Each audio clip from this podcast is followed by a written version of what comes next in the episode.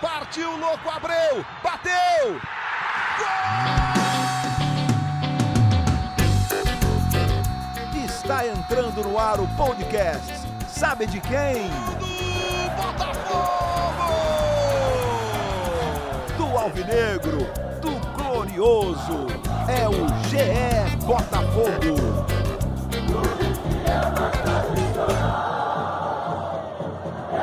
Fala, torcedor alvinegro, tá começando o episódio 82 do podcast GE Botafogo. Eu sou o Luciano Melo, de volta das férias, tem muita coisa para falar do clássico, mais uma derrota diante do Flamengo e tem outra pedreira na quarta-feira, líder do campeonato São Paulo.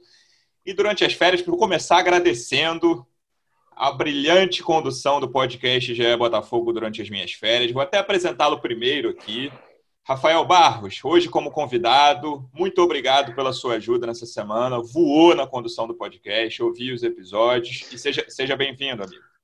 Que isso, Luciano. É sempre um prazer estar ao lado do amigo, estar ao lado do torcedor botafoguense, alvinegro. Claro que a gente queria que fosse no momento melhor. Eu falei que, como torcedor alvinegro supersticioso, falei que eu não quero ter a fama de pé frio, porque eu só apresentei episódio com o Botafogo perdendo. Botafogo numa sequência é, terrível, né, Luciano? Desde o dia 5 de desde o dia 11 de outubro, mas a gente vai falar isso melhor. 15 rodada, ganhou do esporte. Desde então, o Botafoguense não sabe o que é vencer. Cara, que sofrimento, amigo. Mas seja, vamos lá, tô feliz seja quem for o apresentador, você de né? volta aí.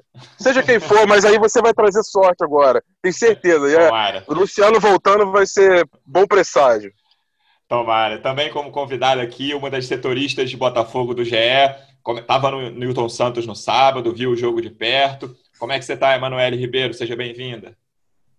Ei, Luciano, bom dia, boa tarde, boa noite para você, para o Rafa também. Já de antemão agradecer a ele por esse último mês de apresentações do GE Botafogo e espero que essa profecia se cumpra, que a volta do Luciano faça o Botafogo voltar a vencer e ter melhores dias no Campeonato Brasileiro, porque não só analisando o jogo contra o Flamengo, no geral, a situação do Botafogo é bem complicada e a gente, a cada jogo que passa, vai ficando sem esperança de uma reação, Luciano. E aí, Manu, vou começar com você também, mais uma vez. É, foi um jogo. O Botafogo, assim, me parece os jogos meio parecidos, com uma outra exceção, alguns jogos em casa que o Botafogo teve mais chances de gol. O que me parece assim, é um time sem criatividade, que tem muita dificuldade de, de criar lance de gol, e aconteceu a mesma coisa contra o Flamengo. Teve uma chance boa com 30 segundos e uma boa aos 44 do segundo tempo, basicamente é isso, com uma outra coisa no meio disso. E aí, mas conta muito com o que o adversário não vai fazer, basicamente, né? E o Botafogo conseguiu, tudo bem, o Botafogo tem os seus méritos em controlar o, ótimo time do Flamengo, certamente o melhor elenco do Brasil.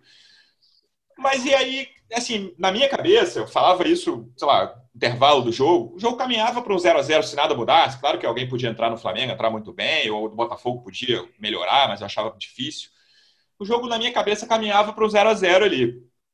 E aí, num jogo desse, cara, é inaceitável falha individual. É claro que falha individual é inaceitável em qualquer jogo, nesse nível, principalmente um time que está na situação do Botafogo, 19 lugar no campeonato. Mas contra um time que briga pelo título, um jogo que está caminhando ali para você conquistar um ponto que talvez você nem contasse muito com esse ponto no início do campeonato falha individual é um negócio que sempre vai ser castigado, né, mano? Com certeza, eu concordo com você. Eu acho que o empate até seria o mais justo pelo que os dois times apresentaram, né? O Flamengo teve mais volume de jogo, mais posse de bola, mas em questão de incomodar, de, de agressividade mesmo, acho que o Flamengo não foi bem ali na, nas ações do último terço do campo. Assim como o Botafogo também não, não apresentou criatividade, não, não teve construção do jogo. Mas essa falha do Marcinho no, no gol do Everton Ribeiro, né? Ele dá um passe para o Gerson que encontra o Everton Ribeiro chegando ali na área para finalizar e fazer o único gol da partida. Foi o que decretou esse resultado. E é difícil, né? Não, não dá para falhar em jogos como esse, como você disse, e mais ainda numa situação como essa, em que o Botafogo já vinha de um grande período sem vencer e um empate contra o Flamengo não seria um mau resultado, apesar da necessidade grande da vitória. Mas pelo que a gente via na partida, né, Luciano? Seria difícil também acreditar numa vitória do Botafogo mesmo jogando em casa, pelo repertório apresentado pelo time. O Eduardo Barroca teve apenas uma semana de treinamentos, nem foi ele, na verdade, porque se recuperando da Covid-19, ele está em casa, participando apenas virtualmente. Então, Felipe Lucena, a comissão ali do, do Barroca, teve uma semana apenas de treinamento. Viu uma pequena evolução em alguns quesitos ali do time, mas ainda nada para fazer uma análise concreta. Agora terá essa sequência difícil pela frente para tentar mudar alguma coisa nesse Botafogo, porque entra técnico, sai técnico, os problemas permanecem os mesmos, a falta de criatividade, a falta de atividade no terço final, Botafogo sofrendo muito com a falta de opções pelos lados do campo. Cada treinador que entra tenta encontrar uma solução ali com os jogadores que tem à disposição no elenco, mas muito dificilmente consegue uma luz no fim do túnel. Manu chegou a tocar no assunto da minha pergunta para você, Rafa. O último episódio que você apresentou era justamente o dia da contratação do Barroca. Uhum. É, claro que sim, são oito dias da contratação do Barroca até o jogo contra o Flamengo, com uma Covid-19 no meio, vários treinos que não foram comandados por ele, quase todos, né? Ele comandou pouquíssimos treinos. É, então, na pergunta nem é uma cobrança, não, até porque é muito pouco tempo, a cobrança que eu digo é o Barroca. Uma curiosidade, você conseguiu ver diferença entre um time, esse time do Botafogo contra o Flamengo, o trabalho do Barroca e o do auxiliar o Felipe Lucena, em relação aos jogos anteriores com os argentinos, com o Emiliano Dias? Eu consegui ver uma diferença, Luciano, bem clara. É uma pena que essa diferença eu só vi por 18 minutos do primeiro tempo, mais uhum. ou menos, entre 15 e 20, que foi um Botafogo fazendo a chamada marcação alta, né?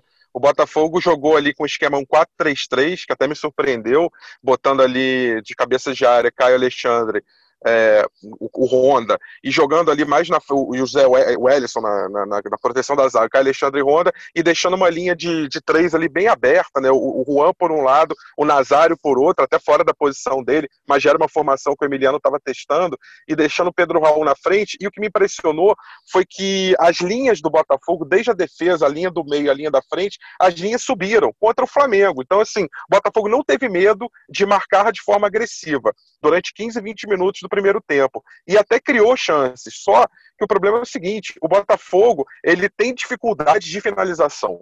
Quando eu digo criar chance, ele rouba a bola, ele tem o, o, é, o, último passe, mas na hora de finalizar ele não sabe o que fazer com essa bola. Então, é, o Diego Alves ele praticamente não foi exigido, né? A melhor chance foi só lá no final do jogo, uma falta cobrada pelo Calu. É, mas eu já senti essa diferença. Agora, eu não entendi inexplicavelmente, Luciano, por que, que o Botafogo, a partir dos 18, 20 do primeiro tempo, ele recua completamente as linhas, faz um jogo absolutamente passivo, uma marcação muito baixa, muito lá atrás, atraindo o Flamengo para o próprio campo, correndo um risco imenso e poderia a qualquer momento sofrer o gol, ou por uma falha individual, ou por uma triangulação do adversário, e acabou saindo numa falha é, eu vou discordar só um pouquinho dessa questão da falha ser individual, tá, Luciano? Assim, uhum. é claro que o Marcinho errou o passe, é claro que o Benevenuto não estava bem posicionado, mas é uma coisa que eu acho que é uma praga que a gente tem que combater no futebol. Saída de bola tocando do goleiro. Isso é muito bom para Barcelona, isso é muito bom para Real Madrid, para Bayern, isso é muito bom para um Palmeiras, até um Flamengo aqui no Brasil. O próprio São Paulo sofreu muito na mão do Fernando Diniz até acertar essa saída de bola. Desculpa, um time com a qualidade técnica do Botafogo não pode se dar o luxo de sair tocando ainda mais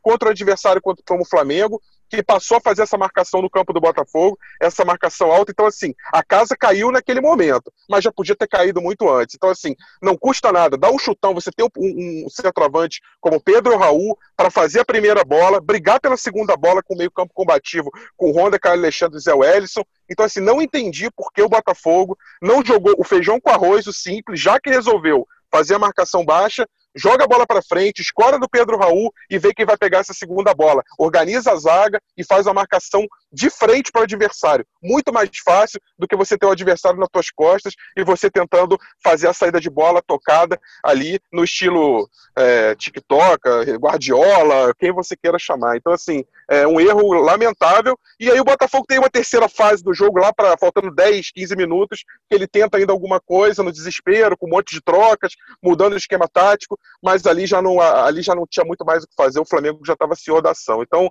eu achei isso, tá, Luciano? Assim, é, o, o, trabalho do Barroca já tem uma cara? Tem, na marcação alta, é, na, na, maneira com que o Botafogo troca passes, até melhor, com certeza. Mas o problema crônico que a Manu falou: o Botafogo não finaliza bem, o Botafogo tem dificuldade no último terço do campo e, e não consegue criar jogadas com eficiência.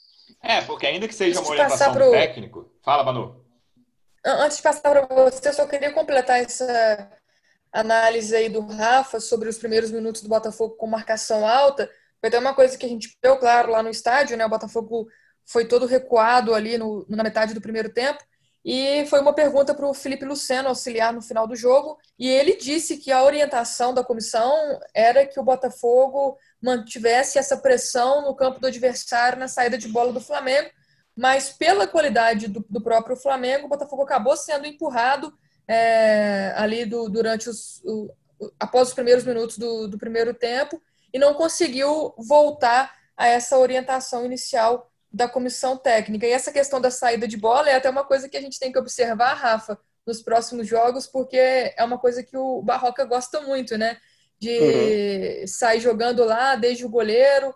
É, é uma coisa que o Luciano falou também na coletiva, que o perfil do Barroca ele não mudou muito desde que ele saiu do Botafogo em 2019. Ele ainda é o cara que gosta muito de posse de bola, o cara que gosta de ter o porrete na mão, como ele mesmo definiu em uma entrevista para o GE, né? Porque, segundo ele, mesmo que seja uma posse de bola inofensiva, como muitas vezes foi no ano passado, em algum momento o Botafogo vai ali encontrar o espaço para incomodar o adversário. Então é algo que a gente pode observar nos próximos jogos. Contra o Flamengo, pela qualidade do adversário, o Botafogo não conseguiu manter a pressão alta e também não conseguiu ter mais a bola. Mas, dos... Posso dar uma palavrinha aqui, Luciano, só para complementar antes de você falar? É porque tem gancho com isso que a Manu tá falando. Manu, acho, acho maravilhoso isso, esse esquema. Eu vi o Barroca, a gente viu o Barroca no passado fazer isso, com muito sucesso no primeiro turno, somou 27 pontos, fez aquela gordura legal. Só que aí a gente divide o campo em três terços sempre, né? Primeiro terço defensivo, segunda fase, o segundo terço que é o meio campo, e terceira fase ofensiva, né? Eu acho que o Botafogo pode sim fazer uma posse de bola agressiva, é, até mesmo um pouco passiva de tocar a bola para não deixar o adversário ficar com ela, mas no segundo e no terceiro terço do campo. O que eu estou criticando é querer sair essa bola tocando a partir do Cavalieri ou amanhã do Gatito é, para os laterais ou para os zagueiros ou até para o Zé Wellison, ou para o Caio ou para o Honda, é, porque você fica muito vulnerável quando o adversário te marca na, na, saída de bola, que foi o que o Flamengo fez. Então não custa nada você dar a primeira bola longa no, contra o adversário como o Flamengo, e vai acontecer contra o São Paulo de novo, e deve acontecer contra o Inter no Beira Rio de novo. Faz a primeira bola longa, escora no Pedro Raul ou no Babi, aí você briga pela segunda bola, aí sim, aí você calmou no meio campo, você começa a tocar a bola, pega o porrete na tua mão e vai embora. É isso. Esse jogo que o Rafa citou, os primeiros, os primeiros, na verdade, os primeiros 20 minutos que o Rafa citou, me lembraram a estreia do Barroca no ano passado, que também era um jogo muito difícil, era São Paulo no Morumbi, o Botafogo perdeu, o jogo foi 2 a 0 mas foi um jogo que o Botafogo ficou com a bola o tempo inteiro. Até conferi aqui, fui procurar, claro que eu não lembrava isso de cabeça. O Botafogo teve 66% da posse de bola naquele jogo, e era um indício do que viria pela frente com o Barroca. Foi, tudo bem que ele teve mais tempo naquele momento, mas nos primeiros 15, 18, como o Rafa disse, contra o Flamengo, eu falei, cara, será que vai ser esse Botafogo? É, é aquele Botafogo do primeiro turno de 2019? Né? Não sei se necessariamente com os mesmos resultados, mas com o mesmo estilo de jogo. E a partir dos 20 do primeiro tempo, claro que o Flamengo tem o mérito dele pela qualidade que o time tem, mas virou o Botafogo dos últimos jogos, que como eu comecei falando aqui, era o Botafogo de cara. Toca a bola aí, adversário. E eu vou, que é o que o Rafa disse na primeira intervenção dele aqui. Quando o jogo é muito no, no primeiro terço, vai lá para usar essa expressão, você corre muito risco, cara. Porque qualquer erro seu ali, e aí esse erro pode é uma orientação técnica, mas acho que tem a tomada de decisão do Marcinho de, de um jeito ou de outro, acaba sendo individual. Cara, vou dar um, um chute para frente nesse momento, porque o Flamengo está marcando muito, tanto o Honda quanto o Benevenuto. Todo mundo está perto de mim aqui, eu vou dar um chute para frente. Então, mudou essa estratégia ao longo do, do jogo. Claro que tem o mérito do Flamengo. O Botafogo se, def, se, se, defendeu muito e corre muito risco. Qualquer erro perto do gol ali, perto do Cavalieri, a chance de, sei lá, de Bruno Henrique, Everton Ribeiro, Arrascaeta fazerem gol é muito grande. Foi o que aconteceu. A jogada que passou por dois caras do Flamengo só, Gerson e Everton Ribeiro, e acabou no gol. É, Manu, os próximos jogos, você acha que esses 15, 18, 20 minutos iniciais contra o Flamengo são um caminho a ser seguido pelo Barroca, mesmo já no jogo contra o São Paulo muito difícil, que a gente vai falar aqui, depois jogos que o Botafogo a sequência simplifica. pelo menos no, papel, a sequência do Botafogo simplifica depois dessa quarta-feira. Esse o, o, caminho é por aí, por esse início de jogo contra o Flamengo? Eu acredito que sim, até pelo que o, o Felipe Luciano falou na coletiva e pelo que a gente conhece do Barroca, né? E até foi uma crítica ao trabalho dele no ano passado, Luciano, foi essa questão da posse de bola inofensiva e de não abrir mão desse estilo em nenhum momento, né? Da falta de variações de esquema, de jogo, de estratégia. Foi um, uma crítica e até foi um papo que a gente teve com ele. Ele é, defendeu muito o, o, estilo, esse perfil, essa filosofia de jogo dele. Então acho que, que ele vai manter isso sim, né? E a gente vai ver um Botafogo diferente do que a gente é, viu nas últimas semanas, nos últimos meses. Mas tem muito essa questão contra adversários difíceis como esses que vem pela frente são Paulo Internacional fora de casa. Será que o Botafogo vai conseguir manter esse estilo de ter a posse da bola, de ter a marcação alta? Eu acho que a marcação alta é, é uma coisa legal, assim, que o Botafogo tem que, que adotar e tentar fazer realmente é, o máximo de tempo que conseguir, porque é outra crítica ao Botafogo é essa, de Botafogo começar o jogo de uma maneira e terminar de outra. Aconteceu várias vezes nesse ano, né? Mas acho que pelo estilo do Barroca, pelo que a gente pôde ver do Barroca no Botafogo e nessa primeira partida, né, após esse primeiro período de treinos, acho que, que o Barroca vai optar sim por esse estilo da posse de bola, da saída, da troca de passes. Só que o problema vai ser o que ele encontrou no ano passado. É, o Botafogo já está num momento que é tirar leite de pedra, que nenhum, torce... nenhum treinador conseguiu fazer o Botafogo render mais do que isso até o momento. Então o Barroca vai ter que encontrar aí essa solução, essa motivação mesmo para fazer esse elenco render um pouco mais, principalmente na questão ofensiva, muito pela falta de opções na frente, né? O Botafogo sofre muito com isso. Eu mesma fazendo um exercício antes desse clássico contra o Flamengo, pensando na escalação que o Barroca mandaria a campo, eu fiquei é, tentando, tentando e não encontrava soluções para as pontas do Botafogo com as opções que o clube tem hoje. Então, acho que, que é um problema sério. O Barroca já chegou sabendo disso e vai ter que tirar o máximo desses jogadores. Mas a, a posse da bola, troca de passes, saída de bola desde o goleiro, acho que esse vai ser um, um esquema adotado pelo Barroca, assim como disse o Rafa.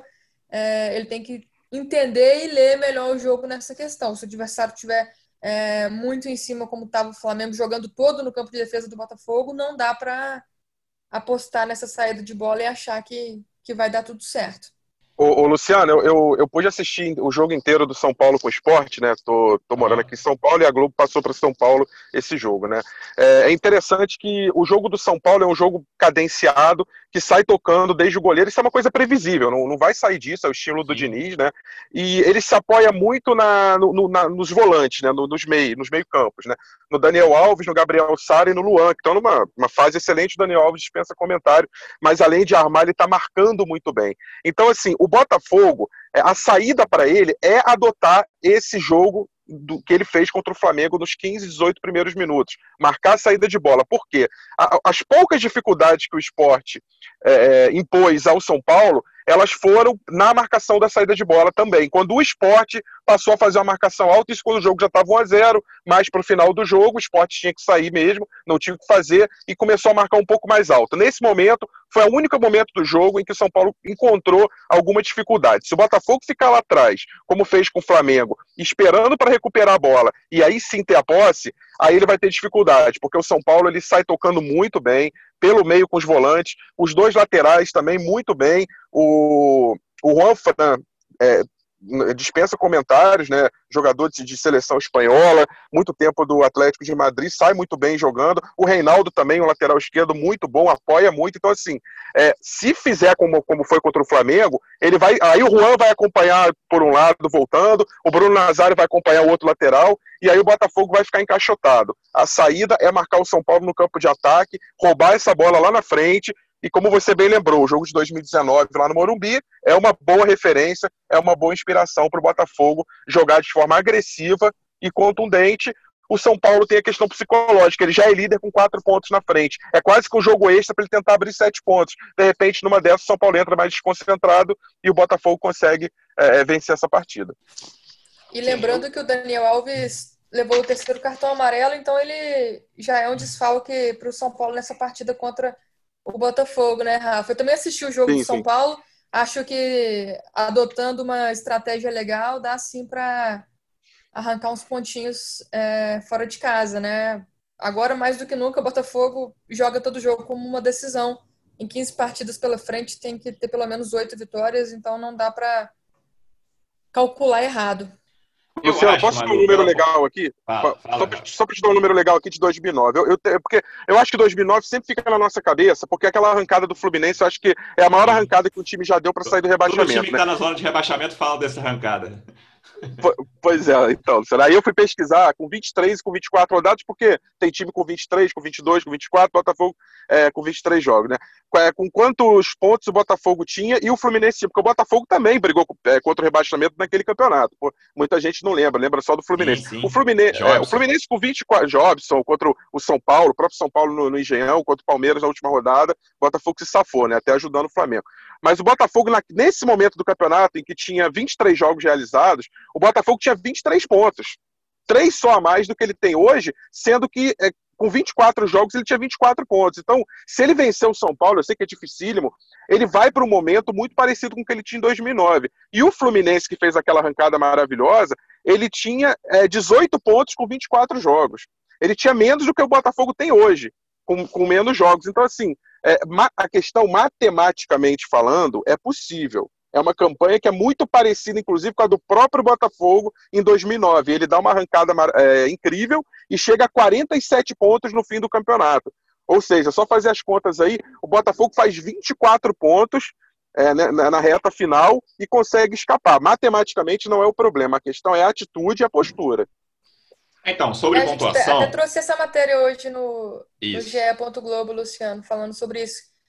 Em 2014 foi o ano de rebaixamento, o Botafogo tinha seis vitórias até esse momento no campeonato. Hoje tem três. Só que aí, lembrando esse ano aí do, do Rafa, 2009 já foi diferente. O Botafogo tinha quatro vitórias só, 23 pontos. Hoje está com 20, né?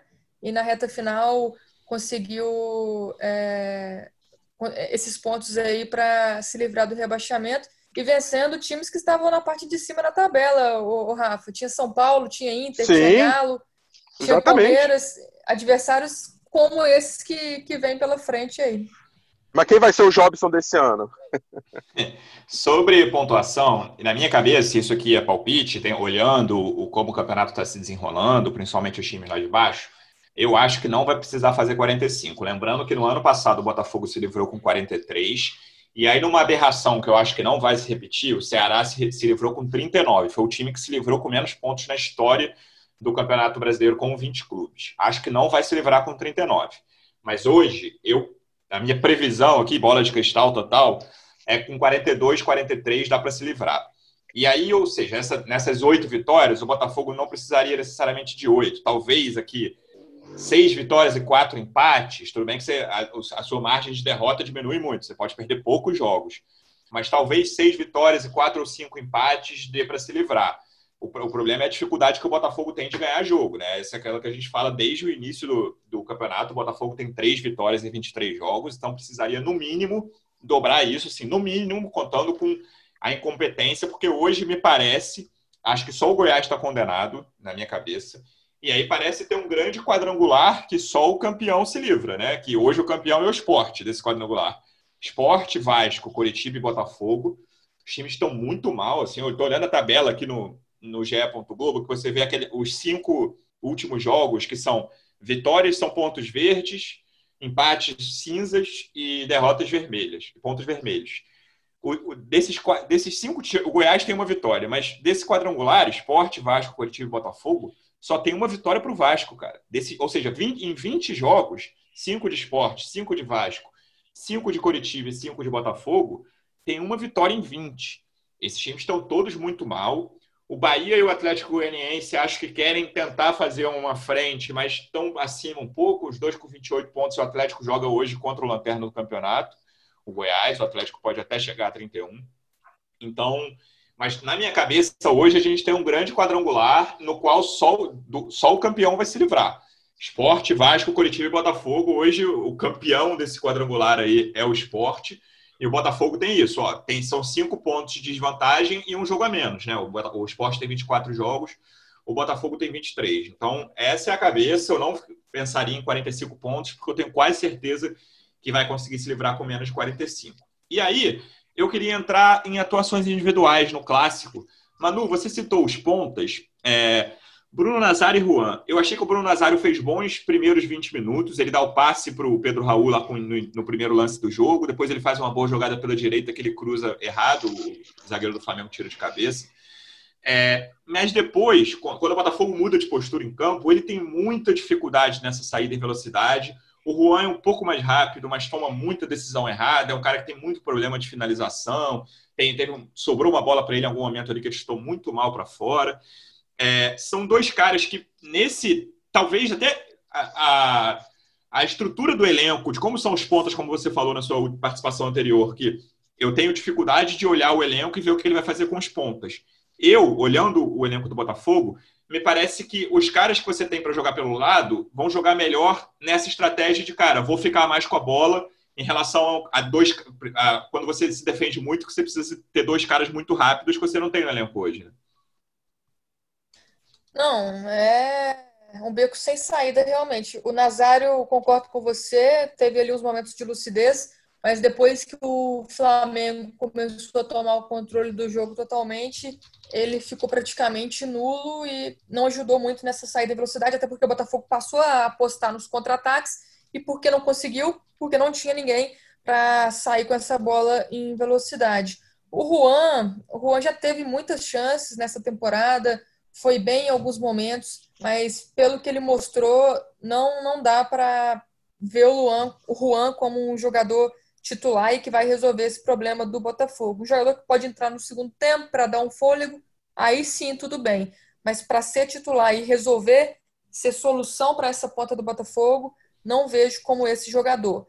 Agora, o Barroca né, trouxe à tona outro jogador que estava sumido, que foi o Lucas Campos, tentando resolver esse Sim. problema das pontas. Jogador que não jogava há mais de 11 meses, o último jogo dele foi aqueles dois jogos do início do Carioca, quando o Botafogo estava fazendo pré-temporada no Espírito Santo e mandou uma equipe é, mista para disputar o início do estadual, foi ali que o Lucas Campos jogou pela última vez. Então, estranha um pouco trazer o jogador, mas é compreensível por essa questão de não ter opções. E até achei que ele entrou bem, Luciano. É, conseguiu é, algumas jogadas, essa jogada dele que que ele que teve a expulsão do Gustavo Henrique, né? Então acho que, que ele contribuiu e somou mais do que o próprio Juan no tempo que ele teve em campo. Mas não vejo também como um jogador titular para ser o, a solução do Botafogo para as pontas. Acho que, que o Barroca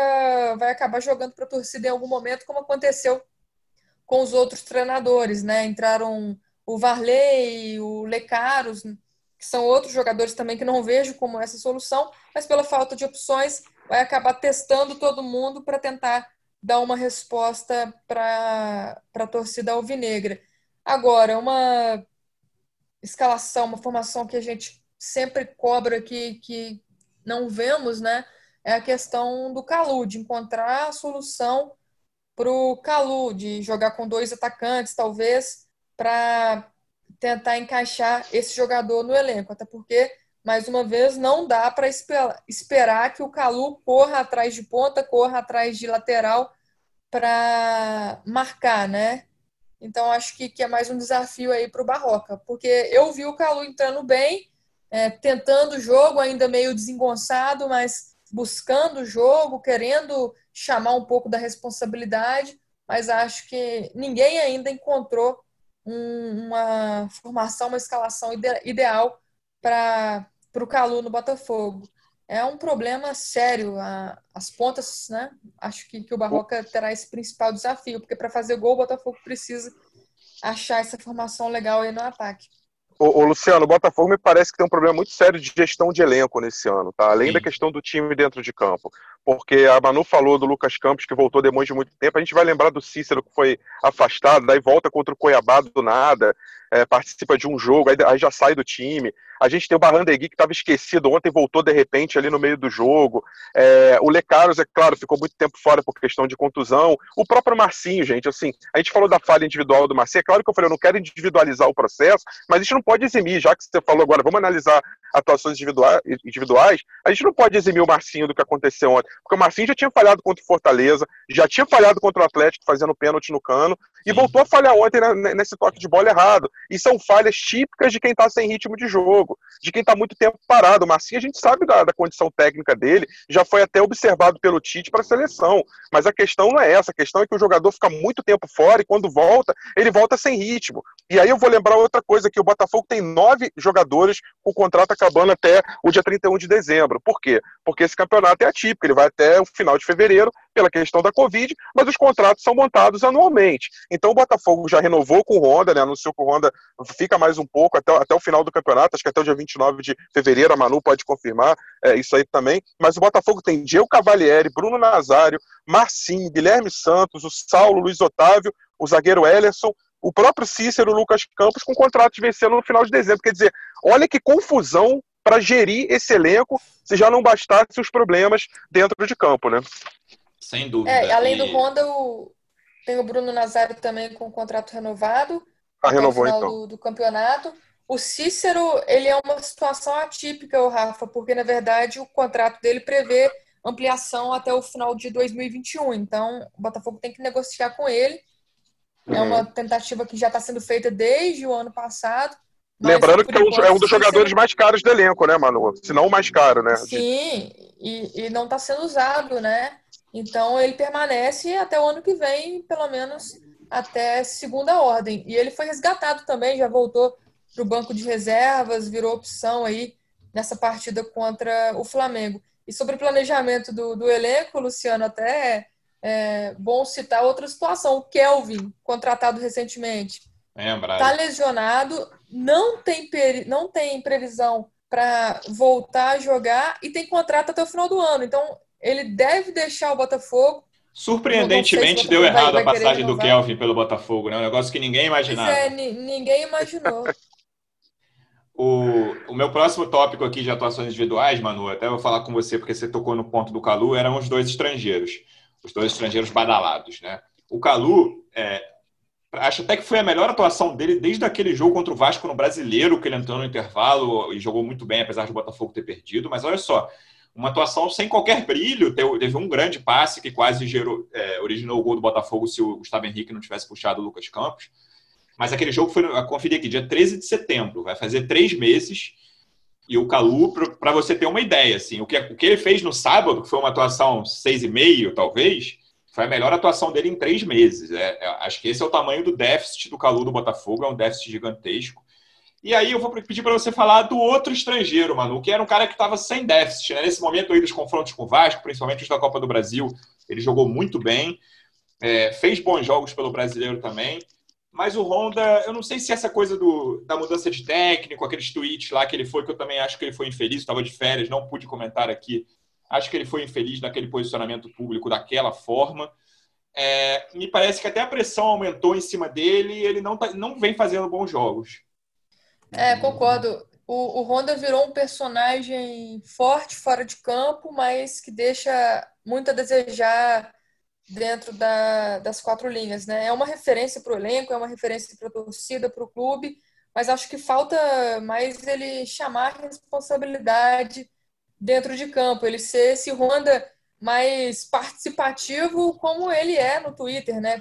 Essa questão da cobrança também, eu não participei do último podcast, não achei que foi certo como aconteceu, ele sem é, conversar com ninguém dentro do clube, vir fazer essa cobrança externamente, gerar ainda um incômodo maior, e acho que, que isso acabou afetando ele de, de uma certa forma, até com a torcida, ele perdeu um pouco de prestígio pela forma como aconteceram aí esses últimos capítulos. Contra o Flamengo, acho que ele ficou muito preso na marcação, muito porque o Flamengo empurrou o Botafogo todo para o seu campo de defesa e não ajudou o time na construção da jogada, né? Pareceu que era aquela bola do gol, Malu, Manu, era para ele ir para frente, aí ele volta no Marcinho ainda, né? Claro que ele não tem culpa do passe errado do Marcinho, mas me pareceu que quando o Marcinho sim. dá nele, era para ele ir para frente, né?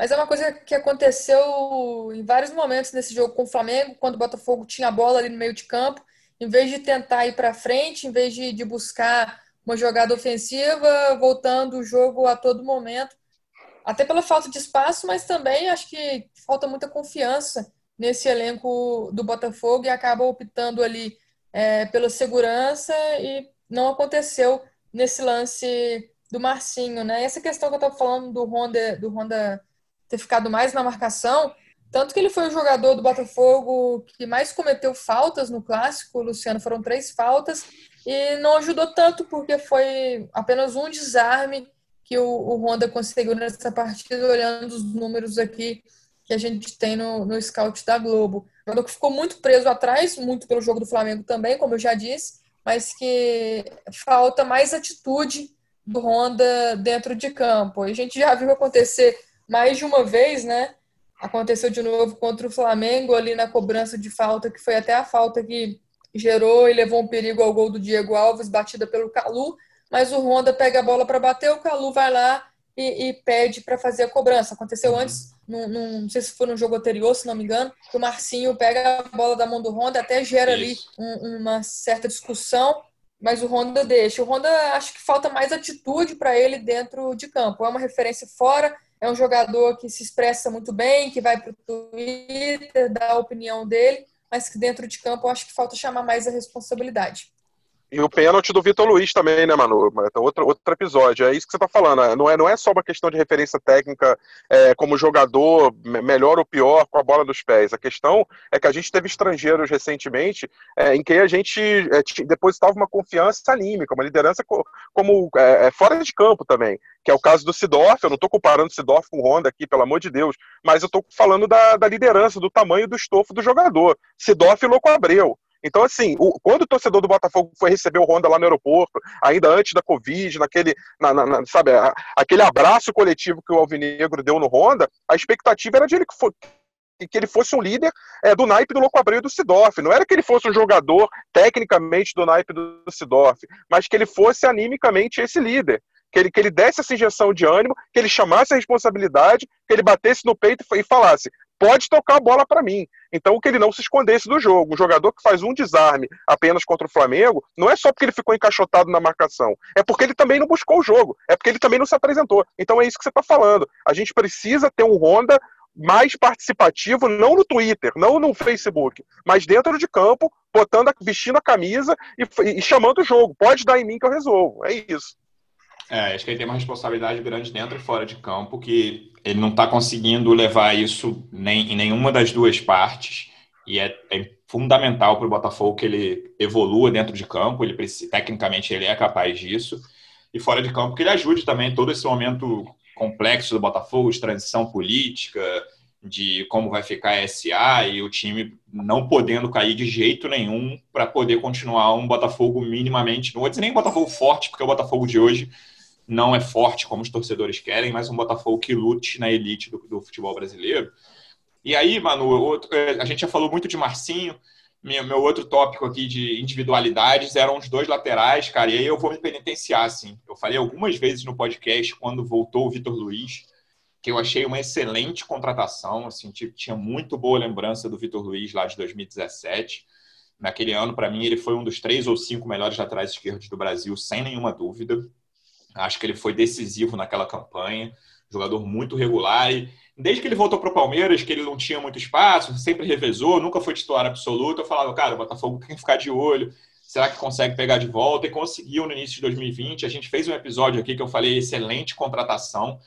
E o ano dele é muito abaixo, cara. Claro que fica marcada a expulsão, mas ele já vinha de um jogo, de um jogo muito ruim, um cruzamento bizarro. Assim, um lance que simboliza como ele tem cruzado mal, que era um, semi-contra-ataque do Botafogo, ele não era grandes coisas não, no segundo tempo, que ele chega no bico da área, cruza por trás, a bola sai direto, ele mesmo fica, não, não acredita no que acabou de fazer, leva as mãos à cabeça, mas o Vitor Luiz caiu muito, não está conseguindo ser nem sombra daquele Vitor Luiz de 2017, Manu. É, também fiquei animada quando ele foi contratado pelo Botafogo, mas porque a gente só pensou nas lembranças da, da primeira passagem dele pelo Botafogo, né? Até no início dele, esse ano, Luciano, ele teve ali algumas atuações regulares, mas nunca, eu acho que voltou a ser aquele jogador. E nos últimos jogos, não sei se, se pela pressão também que o time vive dentro e fora de campo, o Vitor Luiz caiu muito de produção. Nessa partida contra o Flamengo, ainda foi expulso, né? Fez uma, uma falta dura ali no Rodrigo Muniz e se igualou ao Marcinho na atuação ruim, sendo que o Marcinho praticamente entregou um gol para o adversário. As laterais sempre foram um problema, esperava que se solucionasse com a contratação do Vitor Luiz, o que não aconteceu. O Botafogo está sem opções nenhuma ali para a lateral esquerda, até porque o reserva Guilherme Santos, que até é muito utilizado em outras funções, está machucado pela segunda vez na temporada e o terceiro reserva, que é o Lucas Barros, só volta em 2021. Agora, a questão do Marcinho é uma questão muito peculiar, né? Porque é um jogador que tem contrato terminando agora em dezembro e ainda não é, entrou em acordo por uma renovação. A diretoria do Botafogo ainda acredita que vai ser muito difícil renovar com o Marcinho, nem que seja até o fim do Campeonato Brasileiro, por exemplo. É um jogador que voltou de lesão há pouco tempo, depois de um ano todo parado, e já ganhou chance como titular. E se fosse, é, se tivesse tido boas atuações, acho até que é justo. O Botafogo não pode negar, é, deixar de lado um jogador que está jogando bem. Mas agora o Marcinho, que ainda busca ritmo de jogo, não está entrando bem em fim de contrato, acho que meio é, complicado defender a escalação dele, né? E tem o Kevin, um jogador que foi regular nos primeiros jogos e agora já começou a ser cornetado pela torcida alvinegra, realmente não vem de boas atuações, estava suspenso contra o Flamengo. Acredito que, pela situação indefinida do Marcinho, vai ser o jogador que permanecerá ali na lateral direita. E só retomando uma coisa, a gente está falando de atuações individuais, o Rafa citou no meio do programa, né, a gente falando sobre a arrancada do Botafogo na reta final do Campeonato Brasileiro de 2009.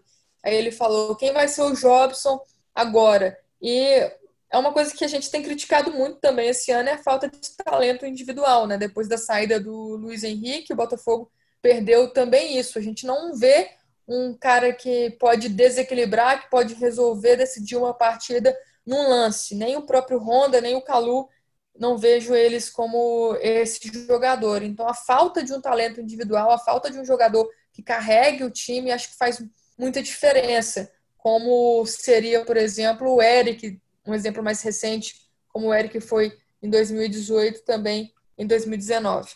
A gente Rafa, não precisa que drama muito... essa, essa lateral direita, né, Rafa, do, ao longo desse ano, a lateral direita do Botafogo é, cara, você não consegue ver uma solução viável ali, é muito complicado, né? Me, me, me faz lembrar muito, Luciano, o cenário de 2017. É, mesmo o Botafogo tendo tido um ano melhor, indo bem na Libertadores, mas para quem não se lembra, o Luiz Ricardo se machucou, teve uma lesão séria, ficou fora praticamente da temporada toda. O Botafogo colocou ali o Arnaldo, Isso. que era uma espécie do que o Kevin é hoje, muito é, errático, ali de vez em quando bem, de vez em quando mal, e tentava soluções ali, não conseguia encaixar um, uma, alguém, e acabou que sobrecarregou mais o setor esquerdo na época com o, Vitor, o próprio Vitor Luiz e com, e com o Diogo Barbosa, e saiu bem ali, com, jogando com ponta direita ali o Rodrigo Pimpão, desafogando por aquele lado. Aí resolveu taticamente. Eu tô falando isso, Luciano, porque de repente uma saída para o Botafogo pode ser o próprio Marcinho, mas não como lateral. Ele pode jogar, talvez, aberto pela ponta, uma vez que o Botafogo não vai jogar, acredito que com o Barroca, no contra-ataque. Ele não vai precisar da velocidade do Juan, talvez, da velocidade de um outro ponta pela direita, como seria o Lecaros, enfim, o Barley. Talvez ele possa fazer um jogo que a gente chama mais de jogo posicional, é, de ocupação de espaço a partir da posse de bola, e talvez aí valha mais a pena você ter um jogador com mais recurso, do, da, é, mais no campo ofensivo, mas um jogador que se perder a bola, como o Marcinho vem tendo esse tipo de problema, ou se errar numa marcação e fizer ali uma falta, ele não vai causar um prejuízo tão grande. Talvez seja uma saída para o Barroco, um improviso, mas um improviso mais ou menos calculado, como que o Jair Ventura fez em 2017, muitas vezes, pelo lado esquerdo. É, concordo contigo e com a Manu, Vitor Luiz, uma decepção. É, a gente esperava muito mais dele. É, o Vitor Luiz, se você pegar não só é, na, na, temporada dele pelo Botafogo, na última, né, de 2017, mas se você pegar o, a, todo o século 21, desde o início, você vai ver poucos laterais que foram efetivos, como o Vitor Luiz naquela temporada. Poucos, entendeu? Então, assim, ele, ele realmente era uma expectativa muito grande. Achei uma, uma, uma um empréstimo super acertado junto ao Palmeiras, mas que, infelizmente, é, não vem rendendo dentro de campo, e aí a gente não tem opção. O Danilo Barcelos foi, dispens... foi envolvido na, na, negociação com o Fluminense, exatamente no momento que o, que o Vitor Luiz chega, e você tem o Guilherme Santos também como opção, então dava a impressão de que o Danilo Barcelos seria escanteado, mas se a gente fizer aqui uma, um exercício de. Não é futurologia, é passadologia, sei lá qual é o nome. Mas se a gente fizer um exercício aqui de imaginação, é, o Danilo Barcelos seria o lateral do Botafogo a temporada toda, praticamente. Ele seria titular como é no Fluminense, mas seria titular no sim. Botafogo, sem dúvida. Com todos os problemas que ele tem, mas sim. Com todos os problemas que ele tem. Seria o lateral, seria o Egídio do Botafogo, mas seria. É. Manu, você falou de volta do Kevin. Minha última pergunta aqui, a gente já está caminhando para o encerramento.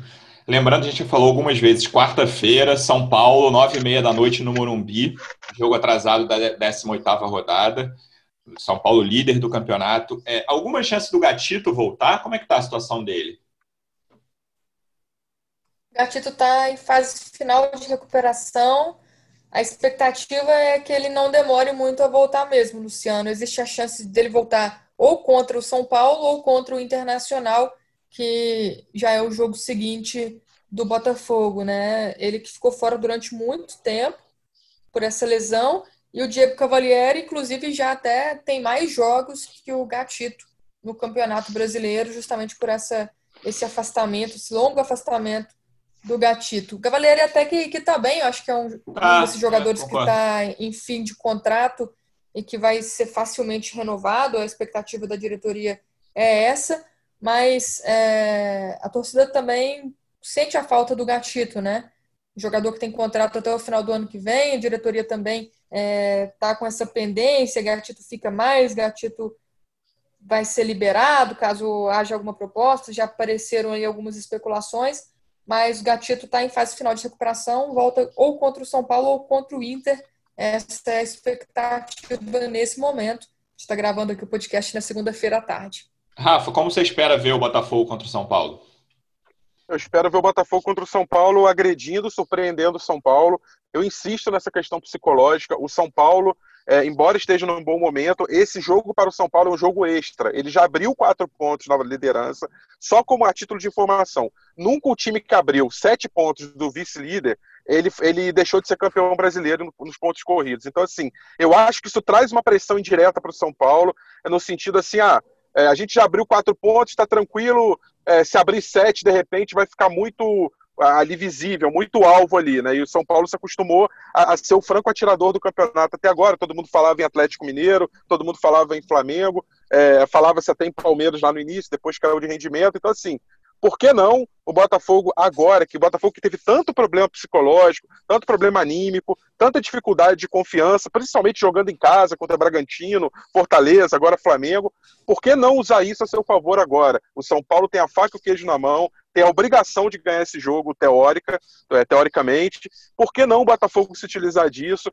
de ser um jogo extra, de ser um jogo que se o São Paulo perder também, vai continuar líder por quatro pontos, por mais de uma rodada de vantagem, então o Botafogo tem que aproveitar isso e não ser passivo, ele tem que ser agressivo, marcar na saída de bola, marcar no campo ofensivo, é, aproveitar a posse de bola e criar oportunidades é, e jogar com inteligência. Sinto falta do Botafogo jogar com triangulação, com jogo apoiado, é, com posse de bola inteligente. Não adianta pegar a bola, tocar no, é, na referência, no Pedro Raul, seja no Babi, e, e, chutar de qualquer jeito. Não é isso. É criar oportunidade e o Botafogo tem chance sim. O São Paulo é, tem uma defesa que, em tese, a Arboleda e o Bruno é uma zaga é um boa, é uma zaga. É. Mas é um time vulnerável. A prática mostrou isso. Pode dar, pegar como exemplo o jogo contra o Fortaleza pela Copa do Brasil. O time estava ganhando de 2 a 0 tranquilo e sofreu um empate no final. Então, assim, é um time que também psicologicamente é vulnerável. Se o Botafogo pressionar a saída de bola, se fizer 1 a 0 ele pode usar isso a seu favor. Então a expectativa é a melhor possível. Ô, Rafa, e da mesma forma que é um jogo extra para o São Paulo que pode deslanchar na liderança, é um jogo extra também para o Botafogo, né? Tem que pensar dessa forma, essa vantagem contra os times ali de baixo. Até o Vasco também está com um jogo a menos, mas se o Botafogo vence o São Paulo, ele ultrapassa o Curitiba, é, o Curitiba é o 18º colocado, e encosta no Vasco ali, que é o 17º. O Vasco tem 24 pontos, o Botafogo chegaria a 23. Então tem que ir com esse pensamento também de que é uma chance extra para sair dessa zona de rebaixamento. Rafa citou o jogo do Fortaleza, um jogo de um time que está numa fase tão ruim quanto a do Botafogo, e, e, é um exemplo até mais recente contra o São Paulo no Morumbi, é o Vasco. O Vasco quase ganhou lá, foi um a um, jogo super recente no, no Morumbi, e porque o zagueiro cometeu um erro parecido com o do Marcinho, até de saída de bola. O Vasco podia ter ganhado o São Paulo lá no Morumbi, mesmo numa fase tenebrosa. É um jogo para o Botafogo. Ah, acho que o São Paulo, na minha cabeça, é um líder mais frágil do que um líder do, normal do Campeonato Brasileiro decorridas 24 rodadas, entendeu? É um time que é forte, sim, é forte, mas tem jogo e o Botafogo está precisando de qualquer ponto e tem condições de conquistar pelo menos um ou quem sabe três pontos na quarta-feira. Voltaremos na quinta, então, com tudo sobre esse jogo. Quem sabe com a volta do Botafogo e vitórias, quem sabe com o pé quente, eu e Rafa juntos aqui nessa caminhada e Manu, claro, cobrindo. Manu, obrigado mais uma vez pela sua presença. Na quinta a gente volta com tudo sobre São Paulo e Botafogo. Valeu, Luciano. Valeu, Rafa. Um abraço para o torcedor alvinegro e que a gente possa, de verdade, dessa vez, trazer um podcast positivo na próxima quinta-feira. Rafa, obrigado mais uma vez pela sua presença. Até quinta-feira, amigo. Valeu, amigo. Tamo junto e é, é, é, essa parceria aí que agora vai ser sinônimo de vitória. Valeu, Manu. Fogão nas cabeças e ganhando quinta-feira. Vamos, vamos trazer vitória aqui quinta-feira, hein? Todos torcendo por isso. Torcedor Alvinegro, muito obrigado pela audiência mais uma vez. Até quinta-feira. Um abraço.